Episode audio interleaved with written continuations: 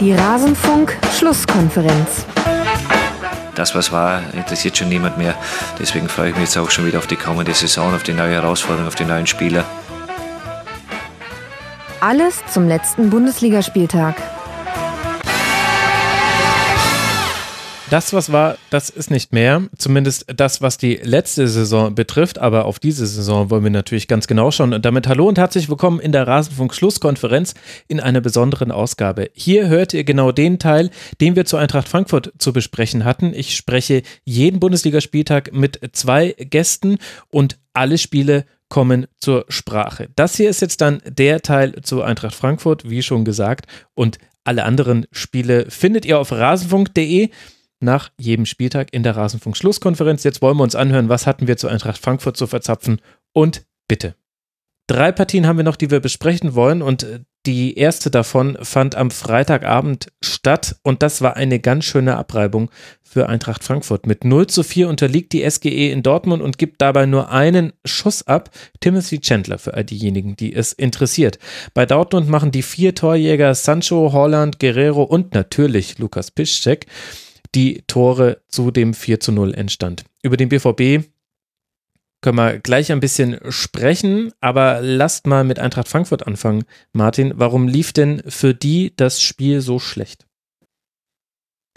Ähm, naja, da hat es äh, die Favre-Sache hat gegriffen, dass er nicht so viel presst, sehr, dass man sehr, sehr kompakt ist, Gegner ein bisschen spielen lässt, gerade mit dem ähm, frühen Führungstor dann im Rücken. Ne?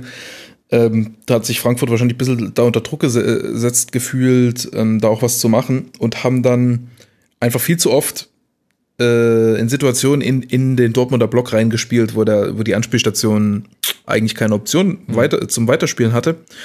Häufig so als Innenverteidiger dribbelt so nach vorne, versucht und sieht dann irgendeinen Spieler zwischen den Linien, spielt ihn an und er ist von vier Gegenspielern umgeben, kann da nichts machen. Ähm, nicht äh, tief genug in der Orientierung, dann die Verteidiger und nicht genug Bewegung gegen die letzte Linie. Ähm, und auch nicht, nicht häufig, nicht geduldig genug die Seite gewechselt. Das ist ja das, das Grundproblem, was Dortmund eigentlich hat, dass er einfach, wenn der Gegner einfach ewig lange von links nach rechts spielt und einfach nur den Ball hält, dann, dann kommen sie nicht in diese äh, in den Ballbesitz rein und müssen immer weiter zurückfallen. Und das hat äh, die Eintracht halt nicht gut gemacht, haben zu oft zwischen die Linien gespielt und haben dann üble Konter gefressen, wo teilweise dann Spieler Bälle verlieren und direkt drei, vier Dortmunder um den Ball drumherum sind. Ähm, dann irgendwie ein Frankfurter noch rausrückt ins Gegenpressing, sofort um, umspielt wird, gnadenlose Unterzahl und du hast Dortmunder Maschine am Rennen nach vorne.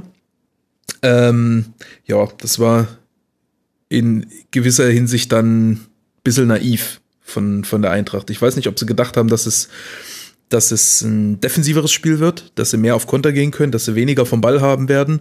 Aber ähm, ja, auf jeden Fall dann, wenn sie, wenn sie den Ball hatten und Dortmund sich spielen lassen hat, dann äh, da sahen sie nicht gut aus. Aber ja. Und Philipp Kostic nicht ins Spiel bekommen auch.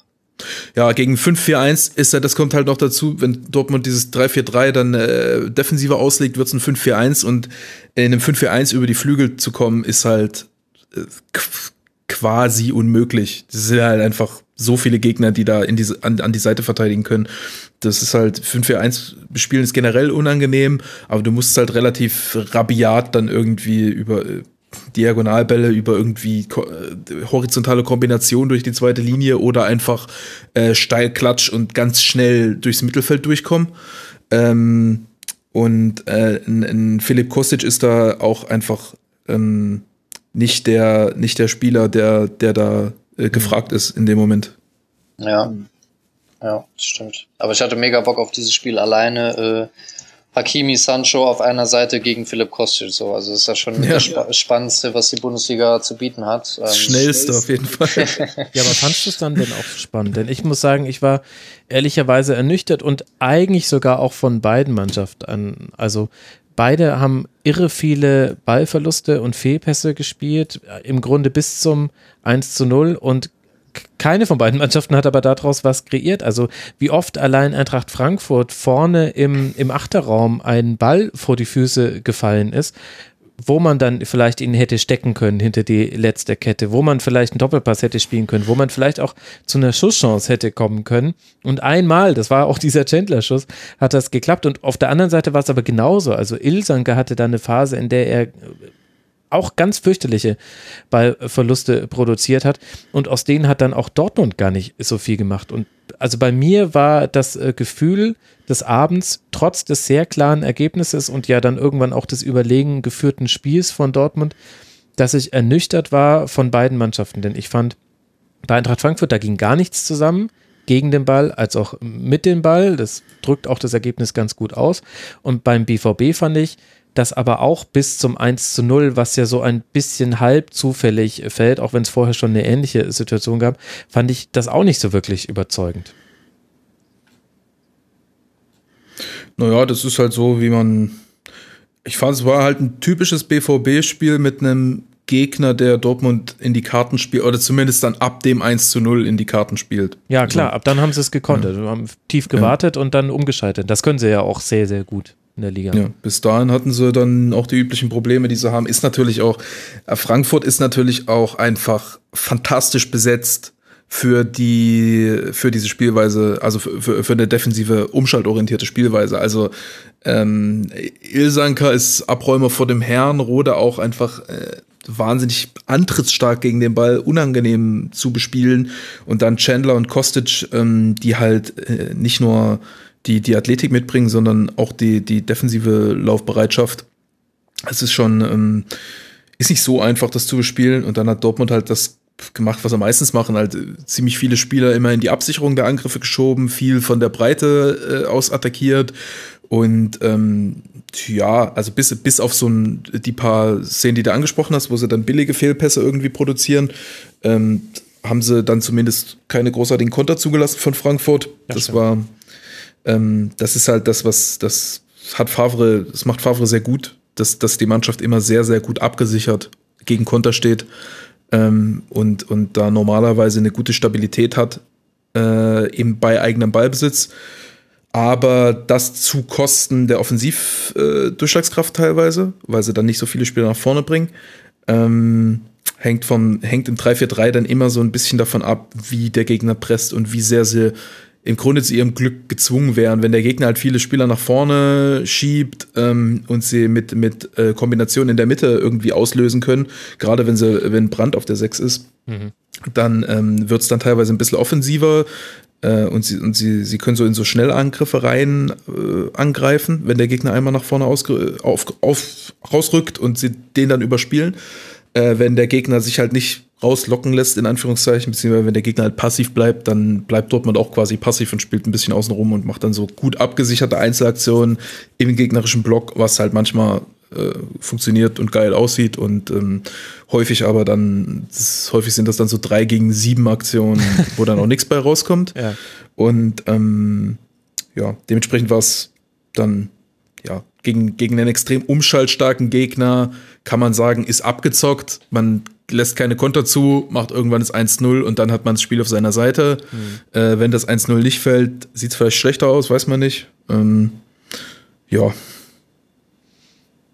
Ja, ich meine, stimmt natürlich alles und ist ja im Grunde auch sehr, sehr gut jetzt verlaufen für Dortmund. Ich fand aber tatsächlich auch die SGE unglaublich schwach. Also das war noch schwächer als das Fortuna Düsseldorf Auswärtsspiel. Und ja, der Gegner war natürlich auch nochmal eine Ecke besser, aber da hat halt einfach nichts, ge nichts funktioniert. Also gar nichts. Je nach Modell hast du einen Expected Goals Wert von 0,01 oder von 0,03. So viel hat funktioniert. Und wenn du dann hinten Chancen zulässt und die Mannschaft, die gegen den BVB gar keine Chancen zulässt, egal wie viele Probleme die dann auch hatten im Spielaufbau, die gibt es ja auch nicht aktuell in der Liga, höchstens vielleicht Leipzig, aller, allerhöchstens dann ist das halt äh, sehr enttäuschend. Und bei, bei, bei Dortmund war das eben so, wie du beschrieben hast, ein sehr, also kontrollierte Offensive hätte man es bei Anstoß genannt. Und das ist ja auch, das ist ja auch okay. Also wenn du nach, nach diesem Leverkusen-Spiel ist es ja die erwartbare Reaktion und dann hat es ja gut geklappt. Aber bei Dortmund seinerseits finde ich, ist man halt wahnsinnig davon abhängig, dass Guerrero und Hakimi, die halt wahnsinnig häufig dann von Sagadu oder Piszczek den Ball zugeschoben bekommen oder manchmal auch von Witzel und Can, je nachdem, wie das Spiel ausgelöst wurde. Aber man ist unglaublich davon abhängig, dass die dann etwas damit machen. Und da hat man halt gerade auch das Glück, also Hakimi hatte kein schlechtes Spiel, hat ja auch zwei Assists gegeben und hat defensiv keine Probleme gegen Kostic bekommen, aber vor allem Guerrero spielt halt gerade überragend und und der ist dann im Grunde derjenige, der in Abwesenheit von Reus das Offensivspiel und, und auch in Abwesenheit von Brandt das Offensivspiel auf seinen Schultern trägt. Das hätte man aber auf Frankfurter Seite auch wissen können. Ja. Naja, kam ja jetzt auch aus dem Dortmunder Aufbau nicht so viel. Aber wie kannst du halt wenn, kannst ja über fast jeden Spieler bei Dortmund sagen, das hätte man wissen können. Also Haaland macht wieder ein Tor, hätte man auch wissen können. Sancho macht wieder ein Tor, hätte man auch wissen können. Ja, Hakimi macht zwei Vorlagen, hätte man wissen können. Nur, dass Piszczek von der Strafumgrenze mit links abzieht. Okay, ja, das, zugegeben, das, das hätte man nicht wissen können. Ja, okay, okay, das stimmt. Also ist ein sehr, sehr schwacher ja. Satz von mir zu sagen, das hätte man wissen können. Ja, ja, das stimmt. Und vielleicht, vielleicht sehe ich dann auch Dortmund zu kritisch, weil man, man hat schon einen Unterschied auch gemerkt jetzt in der Balance, die man eben hatte mit Witzel und Jan auf der Doppelsechs und dann aber auch äh, Sagadu, Hummes, Piszczek in der letzten Linie. Vor allem Sagadu hatte eine schlafwandlerische Sicherheit, in allem, was er getan hat. Bei Matsumis ist man das ja schon gewohnt. Das hatte schon auch nochmal ja. eine neue Stabilität, eben vor allem, wenn man es im Kontrast eben gegen das Leverkusen-Spiel setzt. Und fairerweise nochmal zu Guerrero, also das ist halt auch wirklich gut, was er macht. Ne? Also ja, wie er da den ja, Ball gewinnt ähm, vor dem, vor dem 3-0, ganz, ganz tief, dribbelt an selber, äh, setzt sich gegen zwei Leute durch, äh, verlagert dann das Spiel. Also das war halt auch schon wirklich gut. Da kannst du dann halt entweder faulen, okay, oder äh, du verhinderst halt, dass er den Ball überhaupt gewinnt, so, aber irgendwann kannst du es dann halt auch nicht mehr großartig verteidigen, wenn er dann Tempo aufnimmt. Also mhm. seine Aktion, die Anschlussaktion mit dem Tor und so, klar, aber ihn selber, dafür ist er eben dann auch einfach zu gut. Habe immer gesagt, Guerrero spielt immer, als, als ob alles um ihn herum in Zeitlupe abläuft. Das ist so seltsam, wie, wie krass schnell der in bestimmten Sachen ist, vor allem Reaktionen auch, ja. wenn irgendwelche Bälle verspringen, wo der plötzlich herkommt. Das ist so das ist absolut verrückt teilweise. Mhm. Und, ähm, und wie schwierig ja. diese diagonalen Dribblings in hohem Tempo von ihm auch einfach zu verteidigen ja. sind. Also wenn er von der, das genau. ist, ja, ist ja wirklich nicht der einzige Spieler, der das äh, probiert, aber er ist ja jemand, der so oft diagonal vom Flügel in den Sechserraum reindribbelt und dann aber mhm. da auch immer die richtige Entscheidung trifft, ob er jetzt durchsteckt, ob er, ob er sich den Ball, äh, ob er nach innen vorbeigeht und den Abschluss sucht oder den Steckpass oder ob er doch nochmal rausspielt auf dem Flügel. Sancho lässt sich dann ja auch gerne auf den Flügel rausfallen oder auch Hazard hat es ganz gut gemacht in zwei, drei Aktionen. Das ist schon, das ist dann auch tatsächlich schwierig zu verteidigen. Ja. Also, ist halt, mh, mm, der Außenverteidiger hat halt grundsätzlich erstmal, wenn du kompakt in der Mitte stehst, den meisten Platz. Und wenn du ihn anläufst, hast du immer einen Bewegungsnachteil, weil er immer erstmal mit offener Körperstellung den Ball annehmen kann. Und wenn du auf ihn zuläufst, hat er immer den, wenn er, egal in welche Richtung er den ersten Kontakt nimmt, nimmt er nach links, nimmt er nach rechts, äh, er läuft immer erstmal gegen deine Laufrichtung. Deswegen ist es halt, ähm, und wenn du ihn nur stellst, dann hast du, dann hat er ja auch zwei Richtungen, in und außen, äh, wo er vorbeigehen kann. Deswegen kannst du ihn in, in der Position äh, nicht sehr, sehr schwierig stellen, weil du, weil du ja so tief im Feld, also der Außenverteidiger ist ein bisschen weiter weg von, von deiner Absicherung. Deswegen hast du nicht so viel äh, Ab Unterstützung von hinten, wie wenn du gegen einen Winger verteidigst. Also in, das ist halt der Punkt, der äh, normalerweise isoliert wird im Pressing Außenverteidigerposition, weil sie so weit weg von allem anderen ist, aber umgekehrt dann auch, wenn da einer steht, der in die Mitte, der in die Mitte dribbeln kann und aber auch den, die, die Seite lang dribbeln kann, ist es auch am schwierigsten, gegen den irgendwie zu doppeln oder so. Deswegen, ähm, ja äh, halt eine, eine super Waffe generell im Fußball, dann mit den, mit den Außenverteidigern einfach nach innen zu ziehen. Das ist auch ein, äh, also ist auch für mich so ein Standard-Coaching-Punkt für Außenverteidiger immer, okay, äh, Körperstellung erstmal zur Seite öffnen, dass du dem Gegenspieler zeigst, du, du kannst Longline spielen und wenn du siehst, er macht lange Linie zu, dann ziehst du einfach in die Mitte. Das ist, äh, das ist, äh, äh Guerrero ist halt nochmal unglaublich gut darin, das zu machen, aber generell ist das auch einfach ein taktisches Mittel, was sau schwer zu verteidigen ist. Hm. Man, man könnte fast sagen, äh, Guerrero ist der portugiesische Noah Katterbach. ja, genau, hast du bei Katterbach vorhin auch schon gesagt, dass der das in beide Richtungen gut macht. Ich glaube, das, das wird auf, auch auf Hakimi macht's ja auch und ich glaube, das ist auch was, was es in der Zukunft äh, immer öfter äh, geben wird, was einfach eine, eine, sehr, sehr logische Aktion ist, die, ähm, glaube ich, bis jetzt, äh, ich weiß nicht genau, warum es das bis jetzt nicht so viel gab, aber irgendwie gab es noch nicht so wahnsinnig viele Außenverteidiger, die das viel gemacht haben, aber das wird auf jeden Fall, glaube ich, häufiger. Naja. Kim, ist, ist auch ein Signature-Move von Kimmich, so ein bisschen mhm. zum Beispiel, wenn er Rechtsverteidiger spielt. Naja, ich glaube, weil Außenverteidiger eben häufig das Hinterlaufen machen und das tief rausschieben und du musst halt beidfüßig auch äh, sehr ballsicher sein, weil du den ersten Kontakt meistens noch mit deinem äh, mhm. starken äh, Fuß spielst, aber den zweiten solltest du dann eigentlich mit dem anderen spielen. Dann ist es nämlich sehr, sehr schwer für den Verteidiger, den Ball zu gewinnen, ohne dich zu faulen. Und meiner Beobachtung nach haben diese Fähigkeit in der Ballfertigkeit jetzt gar nicht alle Bundesligaspieler so, wie man es vielleicht erwarten würde. Hm. Ja, wobei, wenn man es vom Timing äh, gut macht, mu muss man es nicht mit dem ballfernen Fuß machen. Also kann man schon, kann auch schon auch schon ein, also Guerrero, Guerrero und Hakimi machen das ja auch jeweils mit dem, nur mit dem starken Fuß.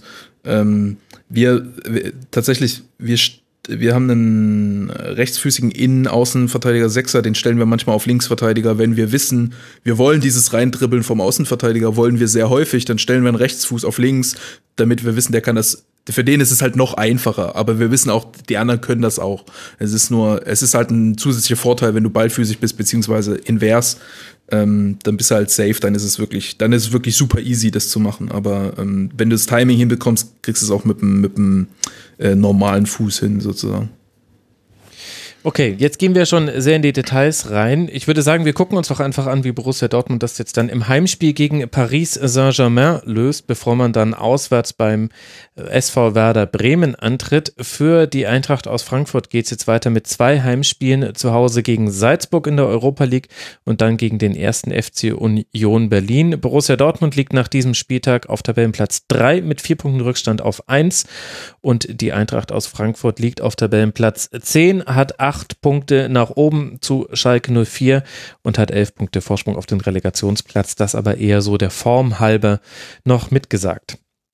Da kommen wir zum vorletzten Spiel dieser Schlusskonferenz und beschäftigen uns mit Augsburg und dem SC Freiburg. Jetzt kommen noch zwei Partien, die vom Sehgenuss her unter dem lagen, was man bisher so hier besprechen konnte in dieser Schlusskonferenz. Es ist am Ende ein und damit endet unser Teil zu Eintracht Frankfurt aus der dieswöchigen Rasenfunk-Schlusskonferenz. Wenn euch auch die anderen Spiele interessieren oder der Schwerpunkt, den wir reihum auf jeden Verein einmal legen in der Bundesliga-Saison, nein, sogar häufiger als einmal, dann könnt ihr gerne auf rasenfunk.de mal in die aktuellste Schlusskonferenz reinhören. Es gibt außerdem noch das zeitlose Tribünengespräch und immer wieder Kurzpässe im Rasenfunk findet also jeder etwas, der sich für Fußball interessiert und der Lust auf das Medium Podcast hat. Ich danke für eure Aufmerksamkeit, würde mich freuen, wenn ihr auch an anderer Stelle mal reinhört. Bis bald mal wieder hier im Rasenfunk. Macht's gut. Ciao.